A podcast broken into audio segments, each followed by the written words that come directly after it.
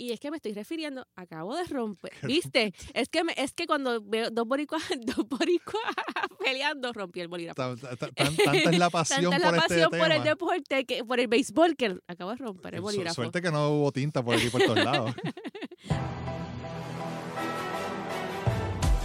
Bienvenidos al podcast de Guapa Deportes. Le habla Carla Pacheco en compañía de Julio Ponce. Julio, ¿cómo estás? Muy bien, Carla. No, no estás feliz, no estás contento. Eh, Estás como que, estás como que baja. no es que baje, usted va bastante cansado. es jueves, viene el viernes. Viene el viernes, pero mañana y después, y después, uh, uh, uh, fiesta, ¿no? No, Fiesta, para mí no es eso. ¿no? Esto va a ser una, esto ha sido una semana bien cargada de mucho trabajo. Mañana es el juego contra, mañana viernes, ¿verdad? Estamos grabando jueves, el juego contra Argentina. Eh, el sábado tengo unas otras cosas de trabajo de hacer también. y el lunes es el juego contra Uruguay. Eh, así que ¿Y, sí, y sabes quién volvió a no tener taquillas? Esta que está aquí, esta que está aquí, que, que lo más probable es haga un barbecue, como siempre. Sí. Pero es que esa, bueno, juegos. esas taquillas, como lo hablamos aquella vez con. Jim, esas taquillas se fueron súper rápido. Sí, como pan caliente. Sí. Eh, pero este sí es, ha sido una semana larga y la cosa es que uno usualmente dice, ay, pero mañana es viernes. No, para mí mañana es como un miércoles. Pero ya después descansa, ¿no? El lunes, el lunes que viene es el viernes, entre comillas, pero como quiera tengo que trabajar la semana completa. Así que yo quiero que se llegue, que sea el viernes que viene. Para entonces poder irte, completamente en sí. descanso. Exacto. Ahí empecé sprint training también. Sí. Vamos a hablar de ese, eso ese bonito mismo. momento en que, en que la grama re- recién cortadita, ese olorcito, eh, los puertorriqueños dándolo todo en, en esos campos de entrenamiento buscando una posición, aquellos que no tienen su espacio asegurado en un roster. eh, pero, pero de todo eso vamos a hablar ahorita, ¿verdad? Así mismo es. Eh, le damos las gracias a las personas que nos están escuchando. Recuerda que se pueden suscribir en su aplicación para escuchar podcast favorita, Apple Podcast, Google Podcast, está Spotify también. Eh, se suscribe, nos deja el review en Apple Podcast. Ya mismo vamos a hacer un, un concurso. ¿Concurso? Sí, de algo que se Me puede. asusto. No, no, no, no. Para, para, para la gente, para la gente que, que, que nos escucha, sí. Así que estén pendientes para los próximos eh, eh, episodios que vamos a estar dando las instrucciones de, de ese concurso. Y bueno, seguimos con el BC, con el, mira, a mí el BCN. Sí, el BCN, BCN también está- también está a sí. punto, está a punto de caramelo de empezar. Sí, sí. Este, ya están los, los equipos eh, jugando partidos de fogueo. Hoy que se está grabando este podcast, Guayama está jugando un fogueito ante los indios de Mayagüez. Vamos a ver qué sucede por ahí, vamos a ver qué es lo que trae esta, esta temporada, que eh, viene con viejos fantasmas. esos fantasmas, esos viejos fantasmas que no pagan, pero que resuelven. Estamos Al- bien. algo a- hacen. a- ¿Y cómo lo hace? Yo no sé. no sé. ¿Cuál es el, el secreto? Sepa usted. Exacto. Pero sí, el tema es baloncesto, ¿verdad? El tema es baloncesto y el tema es, es FIBA. Estas dos, eh, la última ventana, estos dos juegos de la última ventana de, de la segunda ronda de clasificatoria de las Américas para el Mundial de China 2019. Eh, y la mayoría, ¿verdad? Sabemos lo que, lo, lo- lo que va a pasar, o sea, lo que está pasando. Eh, se juega contra Argentina el viernes, se juega contra Uruguay el lunes. El juego importante es contra Uruguay el lunes. Ambos juegos los puede ver por Guapa Deportes. Eh, pero, porque el barbecue va a estar interesante. exacto. Pero eh, tú estás hablando de que hay ciertos este, Hay como, es que- hay como seis escenarios. Y es que el, eh, tengo que tengo que decir que, que a lo que me refiero es una nota que escribió Yamaira Muñiz, eh, la periodista del vocero, eh, acerca de este, de este, de, de, pues, de esta clasificación, ¿verdad? Que, que Puerto Rico está buscando al Campeonato Mundial de FIBA en China. Eh, y, y, o sea, y permanecer en la ruta hacia los Juegos Olímpicos de Tokio 2020. Y es que en este, en este artículo, Yamaira pues eh, habla con, con Marcos Ortiz, que, que es un colaborador de FIBA y es un amigo del podcast, sí, tiene, sí. tiene el podcast, estuvo- ha estado en, nuestro, en el podcast y, y tiene su, su podcast que se llama En la Pintura Deportes, muy bueno, by- by the way, me gustan mucho las entrevistas y hace poco en el último episodio entrevistó a, a A Eddie, Casiano, Eddie sí. Eh, y es que eh, el, el, eh, Marcos en, esa, en ese artículo de Yamaira explica cuáles son los escenarios. Mm. Y es bien, o sea, y es, y es como yo te dije al principio, yo te dije, hay como seis escenarios. Y entonces tú me dices, no, pero es que hay que ganar. Pero es que, es que Puerto Rico nunca lo hace fácil. Sí, sí. Nosotros somos dramáticos a la hora de jugar. y nos gusta, no, no sé, no, no- entre, entre la suerte y, y lo difícil que a veces nos hacemos el camino, pues suceden cosas, ¿no? Y si no ganamos esos dos juegos, hay, hay uno- el primer escenario que, que Marcos plantea en, en el artículo es que si Uruguay y Puerto Rico ganan o ambos pierden sus respectivos juegos de mañana, entiéndase entre México y Argentina, eh, eh, llegaríamos empatados al juego del lunes. Y el ganador de, de ese, de, ese, de ese juego del lunes, entonces ponchará el boleto, no le va a aplicar el average, la, la, Sí, diferencia no de tiene que ganar puntos. por más de tres o cuatro. No, no. O sea, el que gane eso, eso es, vuelvo y repito. Si Uruguay y Puerto Rico ganan o pierden. Ok. O sea, si tienen igual resultado en, en la jornada de mañana. El escenario número dos. Si Puerto Rico le gana a Argentina y Uruguay pierde con México, lo, Puerto Rico está obligado a ganarle a Uruguay por un punto o más. Tampoco le aplicaría la diferencia de puntos si ganamos por un punto más. Escenario número tres. ¿Viste, ¿Viste cu- cu- cuán complicada es la matemática? No, y los, pri- los primeros son los más fáciles. Cuando Es está llegando al 5 o el 6 es cuando se complica la cosa. El, el escenario número 3. Si Puerto Rico pierde contra Argentina y Uruguay le gana a México, existe la posibilidad, Puerto Rico debe vencer a Uruguay por dos puntos o, o más por el tiebreaker de la diferencia de puntos en los juegos entre sí. escenario número 4. Si República Dominicana pierde hoy, porque hoy se, hoy, hoy se está jugando. Ya mismo. ya mismo se empieza a jugar en, una, una, una competencia similar, pero en Islas Vírgenes estadounidenses. Mm. Eh, si República Dominicana pierde hoy contra, contra Venezuela y el lunes ante Brasil, y Uruguay y Puerto Rico ganan mañana, eh, Uruguay y Puerto Rico clasifican. El juego del lunes sería solo para definir la posición. Eso está fácil. Sí, Y del 4 pasamos al 5. naturalmente. Que sí, exacto, naturalmente. Sí, si Uruguay le gana por 47 puntos a México, ¿Por cuánto? 47 puntos. Y Puerto Rico pierde contra Argentina por la misma cantidad de puntos. Dos pelas. Los boricuas están obligados a ganar el lunes por 3 puntos o más. ¿Verdad? El, el- el- después del 5, los últimos se complican. El escenario número 6 es si Puerto Rico y República Dominicana pierden sus dos juegos, los dominicanos tendrían que perder por 41 puntos ante, combi- combinado ante Venezuela y Brasil, siempre y cuando las derrotas de los boricuas sean por dos puntos combinados. Es decir, perder por un punto ante Argentina y por una frente a Uruguay. Si Puerto Rico pierde por más, sería necesario que los dominicanos pierdan por una mayor cantidad de puntos. Esto es para ganar la cuarta y última plaza Ah. disponible. Pero espérate, que hay uno más. No eran seis, eran son siete. y el séptimo y último es si Brasil pierde sus dos juegos por un amplio margen de puntos y Puerto Rico vence ampliamente a Argentina, todo es posible, Mm, antes que digan cualquier sí, cosa, sí. los boricuas clasifican al mundial por diferencia de puntos. La cantidad exacta se sabrá después del juego de mañana. Ja. Y con estos escenarios, que para, pues algunos son difíciles, algunos son fáciles, hay que ganar. Sí, no, la importante es ganar. Importante es ganar. hay que ganar estos dos juegos para, para no dejar no, no dejar ningún cabo suelto y que después nos compliquemos la asistencia. Y para, para hablarnos más sobre el tema de, de FIBA, tenemos con nosotros a Javier Rolón, exjugador, narrador, comentarista, eh, miembro de, de, junto con Aullí, con Torraca, en, en el programa de radio que ustedes tienen en el, cana- en el del canal C, Conexión Deportiva. Sí, de 5 a 6 de lunes a viernes. Exactamente, ahí está la, ahí está la broma. Ahí está la broma. Javier, ¿cómo estás? Gracias por haber eh, aceptado la invitación a estar con nosotros aquí. gracias a ustedes por tenerme aquí eh, haciendo este, embocadura, ¿verdad? Como un aperitivo de lo que, lo, lo que nos espera este weekend de baloncesto. Eh, eh, eh, estaba hablando, estábamos hablando antes de que, de que entraras, Julio y yo, acerca de que, de que hay que ganar. O sea, eh, no, de- no debemos eh, dejar espacio a que a caer en los siete posibles escenarios que son, son bastante complicados porque no dependen de nosotros, dependemos de lo que pase con los demás equipos.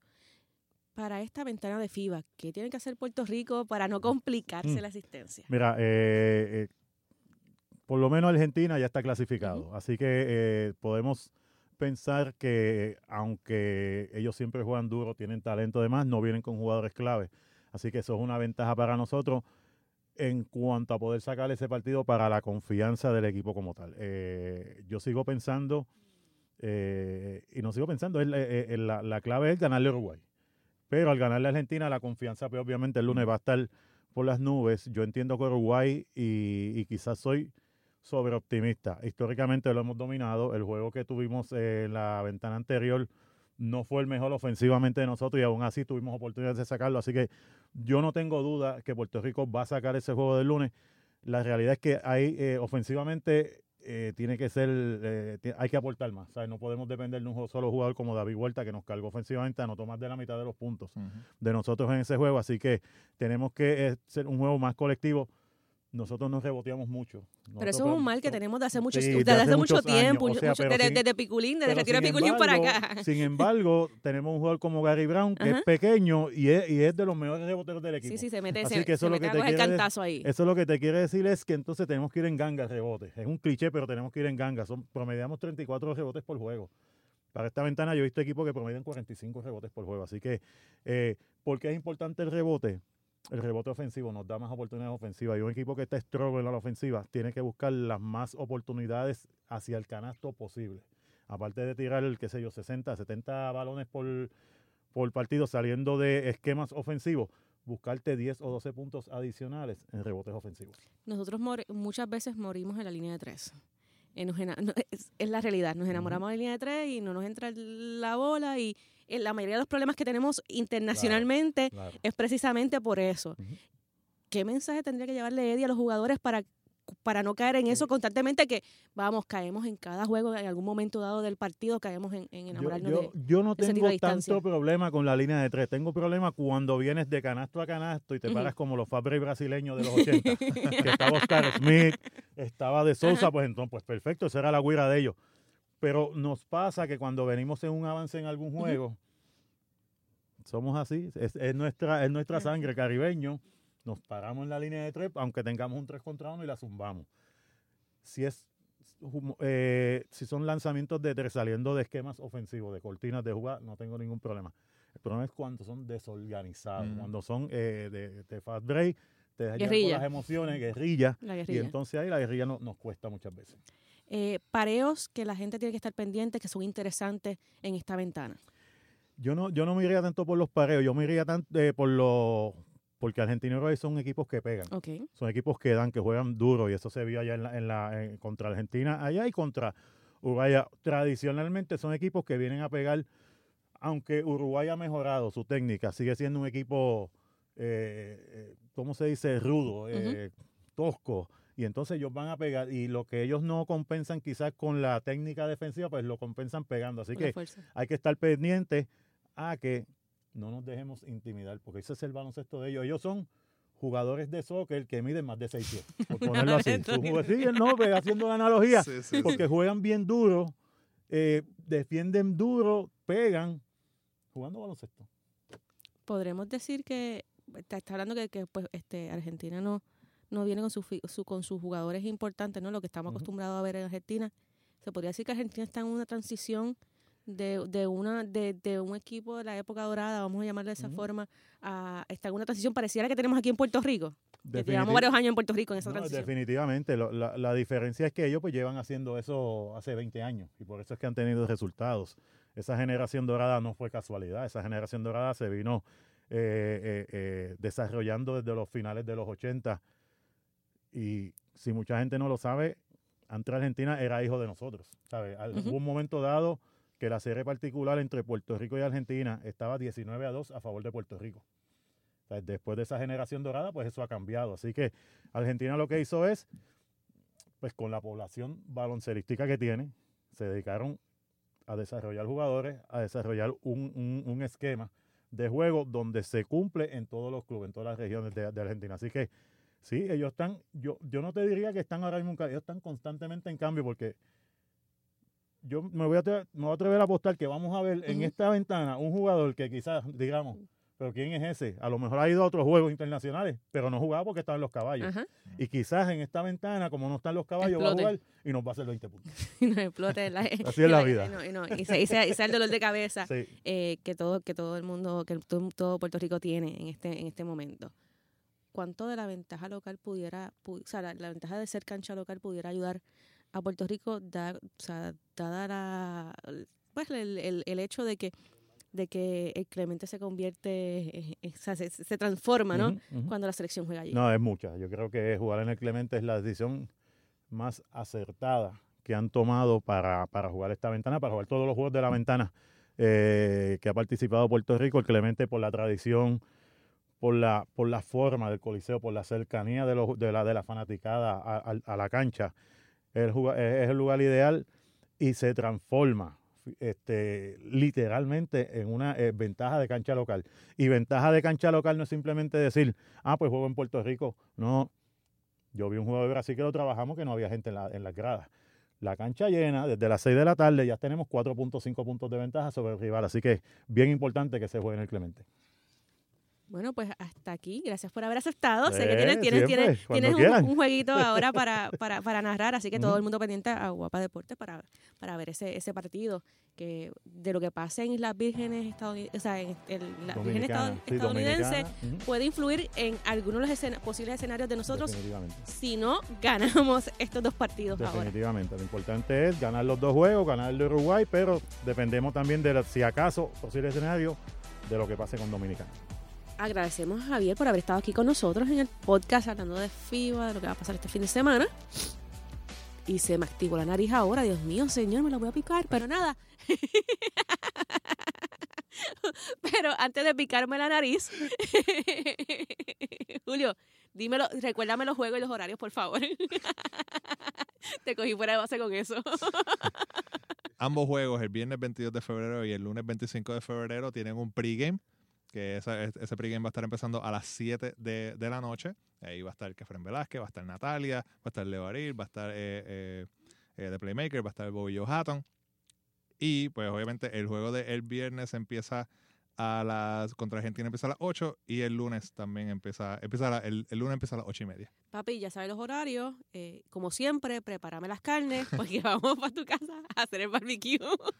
Los juegos también, si usted, si usted está en Puerto Rico, los juegos los puede ver por eh, Facebook Live de Guapa Deportes, entrando a guapa.tv diagonal deportes o en las aplicaciones, en la aplicación de guapa.tv o Noticentro. Eh, esto solamente es, es para Puerto Rico. Si usted nos está escuchando desde Estados Unidos y quiere ver este juego, pues le, le pido que entre a la página de FIBA y verifique en qué, eh, en qué canal Lo de su área eh, tiene los derechos, porque recordamos que esto es por derechos de transmisión. No es que nosotros no queramos enseñarlo en Estados Unidos, es que simplemente pues depende de, de- de los derechos de, de transmisión. Y pues en su área debe haber algún canal que eh, esté dando este juego o algún website, ¿verdad? Que, que también tenga los derechos digitales de, de este juego. Y ves, estoy a punto de picarme la nariz porque ya empecé. Ya, ya esta parte Pacheco en mí ya salió. Pero del baloncesto, de la ventana de FIBA, pasamos entonces al béisbol. Y es que la Grandes Ligas ya. Sprint Training empezó y es chévere porque es que el béisbol no se acaba nunca. Siempre, todo el año está, está, está- corriendo béisbol y es que después de Grandes Ligas viene la Liga Invernal, después hacer el Caribe, que es el puente a Sprint Training. Sprint training. Qué bonito me quedó eso.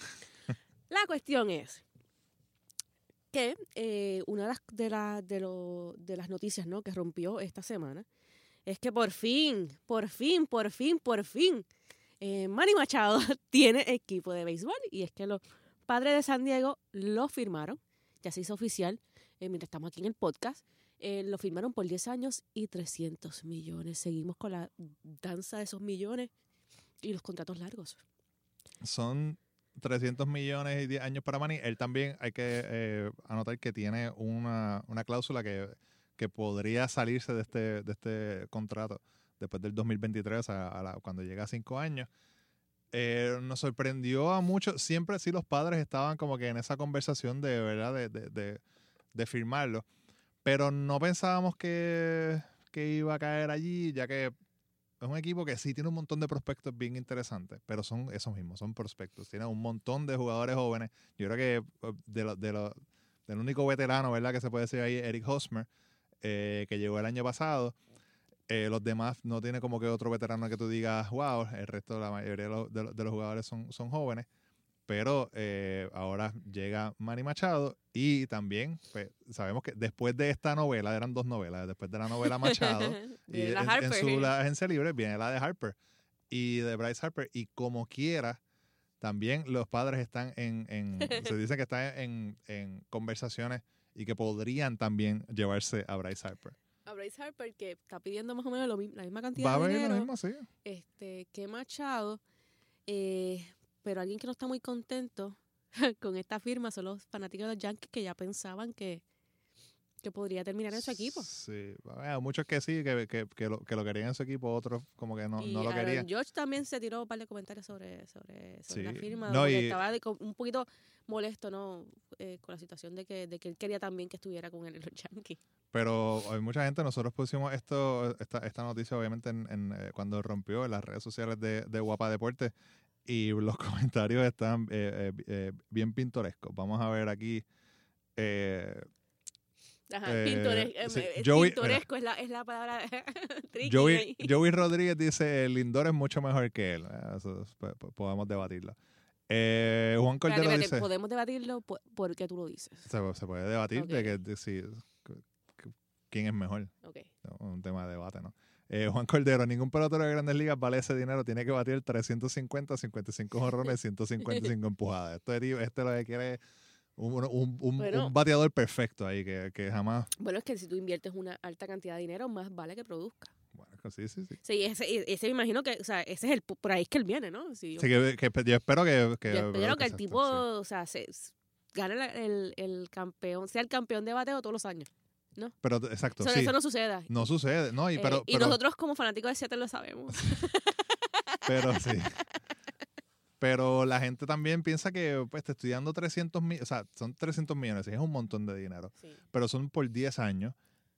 Y pues, se, sabe que el tipo en algún momento también va, va, a hacer, va a hacer el slump, o sea, va a haber unos, unos cuantos meses que no va a jugar bien, entonces ahí le van a empezar a achacar eso. Nada, te están pagando 300 millones, tienes que, sea, tienes que hacer más, y pero Pero la eso, gente eso, se olvida. eso- eso viene con, eso viene con, con el contrato grande, ¿no? Claro. Y tú como pelotero y como, como atleta en cualquier deporte que tienes un contrato Sí. así de, o sea, sumamente grande, una, una, una cifra elevada, tú tienes que saber que vas a lidiar con eso. Claro. Luis Matos dice, allí se va a frustrar por tanto perder, es cierto, San- ahora mismo San Diego es un equipo eh, sotanero, pero igual, Podría, podría hablar con Robinson Cano, cómo lo manejó. como lo manejo, no, y, y- y la- y, es que estoy hablando de que creció en Robinson Cano, más o menos fue, fue una situación parecida siguiendo el, el comentario de Luis Mato, de que viene un equipo contendor, entonces Mm. de momento cae, o sea, firma con este equipo que no es contendor, que todo el tiempo está en los últimos lugares de su división y pues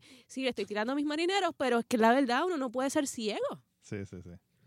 Eh, ¿Qué más? Ve, Omaira Claudio se firmó con un equipo sonadero. Qué bueno que los Yankees se libraron de ese fraude. Tampoco no fue que se libraron. Yo creo que ellos estaban en conversación con él, con él hasta el principio. Pero Sí. quizás, maybe, no le daban le daban ocho años en vez de diez o algo así. O, o la cifra era un poquito menos y eso era lo que esperaba y realmente eh, tú pones la cifra y es como que el mejor postor, ¿no? ¿Quién la, quién la paga? Y finalmente, pues, lo que le estaba buscando se lo dio San Diego. Claro.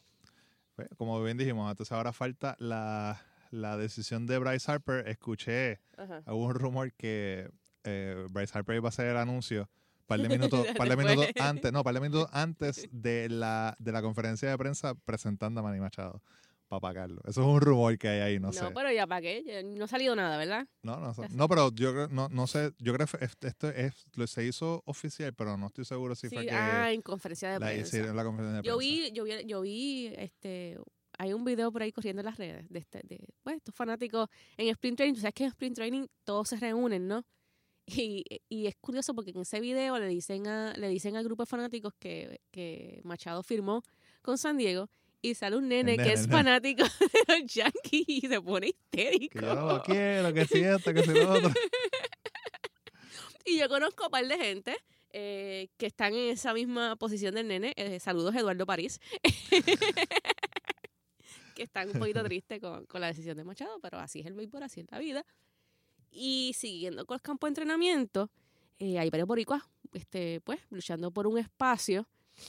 Y hace poco leí en MLB una, las, las posibles, la- las batallas más Ujú. interesantes de una posición en, en, en sprint training y cabe destacar que hay dos boricuas eh, luchando por, por permanecer no en un roster. Ok. Y es que me estoy refiriendo, acabo de romper, ¿viste? Es que me- es que cuando veo dos boricuas, dos boricuas peleando, rompí el bolígrafo. Tan- tan- tan- tanta es la pasión Tanta es la por pasión este por el deporte, que, por el béisbol, que acabo de romper el bolígrafo. Suerte que no hubo tinta por aquí por todos lados. Pero, eh, estoy hablando acerca de, lo- de la, de la rece- receptoría, ¿no? Ajá. De, lo- de los Medias Rojas de Boston. Y es que hay un montón de rumores de que, de que uno de sus tres eh, receptores se va, está en el mercado de cambio. Está Sandy León, está Cristian Vázquez y está Blake Swihart. ¿Lo dije bien? Como, de- como corazón. Con el corazón, exactamente.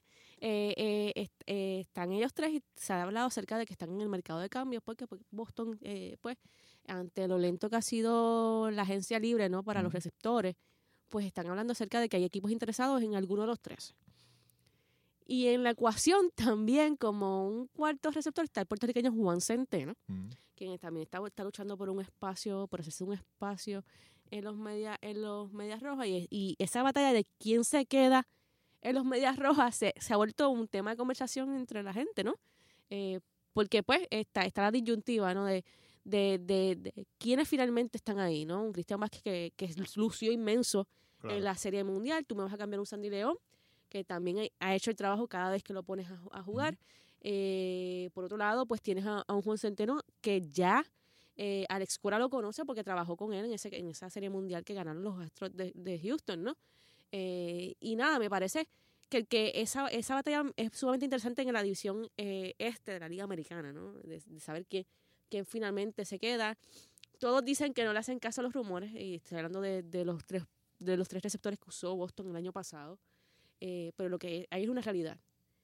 El año pasado Boston utilizó tres receptores, pero ya el, el, el gerente de operaciones del equipo eh, aseguró que solamente se van a quedar con dos. Ok. Así que ahí el espacio se limita y por eso es que a lo mejor están buscando entonces salir de uno de ellos. Ujú.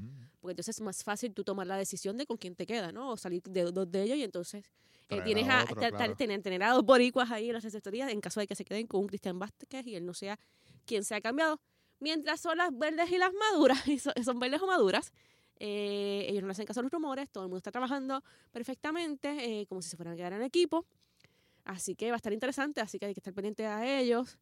Un TJ Rivera ya está más cerca de recibir el permiso de, ser, de estar eh, jugando, eh, haciendo todas las actividades del béisbol. Él fue operado de una tomillón Mm. eh, en el 2017. Su recuperación tardó un poquito más de un año porque tuvo varios retrocesos en, en su rehabilitación. Y ya, ya, ya hizo, ya, ya tuvo su primera práctica en sprint training que hizo de todo. O sea, lanzó, batió, eh, fildió. eh, así que cada vez está más cerca de recibir como que uno dice el clearance, ¿no? La autorización completa para jugar, para jugar en el- en el diamante. Todo el mundo sigue pendiente a, a, a, eh, Edwin Díaz en, en los Mets, pero también hay una batalla interesante por un espacio ahí entre varios este, lanzadores boricuas. Estoy hablando de Héctor Santiago, estoy hablando de Seth Lugo y estoy hablando también de... Ay, Dios mío. Joshua, y estoy hablando también de Joshua Torres, que, que son tres lanzadores que están buscando también tener un espacio en los Mets de Nueva York. Así que eh, hay varias cosas ahí sucediendo interesantes. Por los Marlins no se pierdan Isandías. En el caso de Minnesota estén pendientes a Brian Navarreto, que una vez más está dando mucho de cada en la re- receptoría de Minnesota. Eh, él es un prospecto, un jugador que se está hablando desde el año pasado, que, que es el que están, el que están preparando para que se haga cargo de, de la posición. Y, y en la Liga Invernal lució muy bien, en la Serie del Caribe lució Ujú. sumamente inmenso. Fue uno de- si no fue el mejor bateador, fue uno de los mejores que batió en esa serie del Caribe. Y llegó a sprint training ready para, para hacer el trabajo. No, hablando de, de agentes libres y receptores, uno que está sin trabajo aún todavía es Machete. Martín Machete Maldonado. Machete. que, que, ¿verdad? Es como que impresiona un tipo que, que, que, que ganó un, un guante de oro hace unos cuantos años. Sí, pues se sabe que Martín no es, no es, un, no es un bate sólido, pero Detrás del plato. Detrás del plato es otra cosa. es- es- es un una- es una animal, cosa- se convierte en un animal, ¿no? Claro, o sea, es el- que se lo crece. lo que, lo, lo que Martín Maldonado trae para un equipo en su defensiva, pues, pues sí, pues sabemos que cuando está en- en- al, al bate quizás no es ese caché que tú esperas, Ajá. ¿verdad? Que del doble o lo que sea, pero detrás del, pl- de- de- del plato es donde él se gana el dinero de verdad. Y impresiona que todavía un tipo de- de- del calibre de él esté, eh, se- sea gente libre todavía, esté esperando que eh, encontrar el trabajo. Se rumora de los Cubs y se rumora de los Mariners también. Que, que Estaría, sabemos que estaría chévere los Mariners. estaría Sí, chévere, estaría- sí. Estaría chévere, ¿y sabes por qué? Porque pues sal- salieron de, de un boricua y me, pusieron, y, no, no, y me pusieron otro que es de mis jugadores favoritos en el equipo. Sí, si sí. se da, yo sería la fanática más contenta del mundo. Si eso sucede, pero vamos a ver qué, qué pasa. Pero que podría ayudar un equipo de los Mariners que, que no, no, no se espera mucho de ellos, ¿verdad? En, en este año es más, más para que sea un año de, de traer a sus prospectos y traer a sus jugadores jóvenes y que se acoplen. Y sería, sería excelente eh, eh, una adquisición para jugar, para ser mentor, ¿verdad? De estos, de estos eh, eh, lanzadores nuevos que traen. Con el mismo propio, propio, eh, Yusei, eh, que, que viene de Japón, ya él tiene experiencia eh, jugando, eh, ¿verdad? Siendo compañero de, de batería de otro japonés, como Shohei Otani. Recuerdo que hablamos que, que, se- que él decía que se comunican en español, porque se le hace más fácil, eh, se le hace más fácil a, a- a Otani. Otani habla más español que inglés, me imagino que ya pues estará más o menos, pero se le hacía más fácil a él, eh, hablar y se comunicaba mejor con él. Así que está ahí, sabes que es un buen guante seguro, Y, sí, y en este invierno se ha preparado de una manera increíble. Claro, Lo- lo- Conoce la división, porque o sea, jugó con los Angels, jugó con los Astros, o sea que conoce bastante bien la división, conoce a los, otros- a los otros lanzadores. Tú también lo quieres en el equipo. No, no si quiere, no me molestaría. no, o sea, si el tipo que está gratis está ahí, pa- está ahí para cogerlo, o sea, y está buscando trabajo, y yo sé que, que va a ser un buen trabajo detrás, de- detrás del plato, pues sí, o sea, lo- lo- los, los caches que, que, que los Mariners tienen, Omar Narváez, tiene un chamaco nuevo también que, que, que es prospecto. Y pues sí, se ve que, que son buenos, pero yo creo que le, le- le haría falta, ¿verdad? Un, un veterano como, como es, es Maldonado. Y quedaría bien. Para mí, como fanática de Seattle, Sí, volver sí. a creer. Vamos a ver, vamos a ver si, si, si viste lo. Sí, sí, ¿verdad? Que de, de por lo menos de. Pues, voy a ver el juego de los Mariners, por lo menos para ver a Machete, porque. Ah, yo, como que, yo como que no los veo. Sí, no, aunque, lo- aunque sea para sufrir. los, vamos, los vamos a ver. Ya, ya aunque yo, sea para volver a sufrir. ya yo estoy pagando la, la suscripción de MLB. Sí, no, te ve, uno pa. sufre, uno sufre con el equipo, pero pero sarna con gusto no pica, ¿eh? Algo así es. Y si no mortifica, Sí, pica no mortifica una cosa. algo así, una vaina así es. Bueno, hasta aquí nos trajo el barco. Nosotros volvemos la semana que viene. Yeah. Después, a ver, después de estas ventanas, a ver qué pasa, a ver si venimos el jueves que viene como, mundialistas, Eh, clasificados al mundial. yo espero, para venir ver, más que pompia. Mira que si eso sucede, horneo. Hace tiempo tú no horneas. Tiempo de horneo. Hace tiempo, hace tiempo que no, no por horneo. aquí. Si, si, si eso sucede, horneo. Mira que hace meses que no. Desde que empezó la temporada invernal no horneo nada. Una, unas galletas que en forma de bolita de baloncesto o algo así. Eh, Con el logo de los 12 magníficos. No, no, estoy pidiendo demasiado. No, te vayas tan over. Eh, Vamos a ver. Horneo, no te he dicho qué. Horneo. fue lo que te dije. Así que cuando yo, si pasa y me veas por ahí, pues no es una sorpresa. No voy a decir qué es. Está bien, está bien, no hay problema. Así que después de esta promesa, si ganamos, nos escuchamos en la próxima. Ya lo sabes, queremos galletas, así que ganen.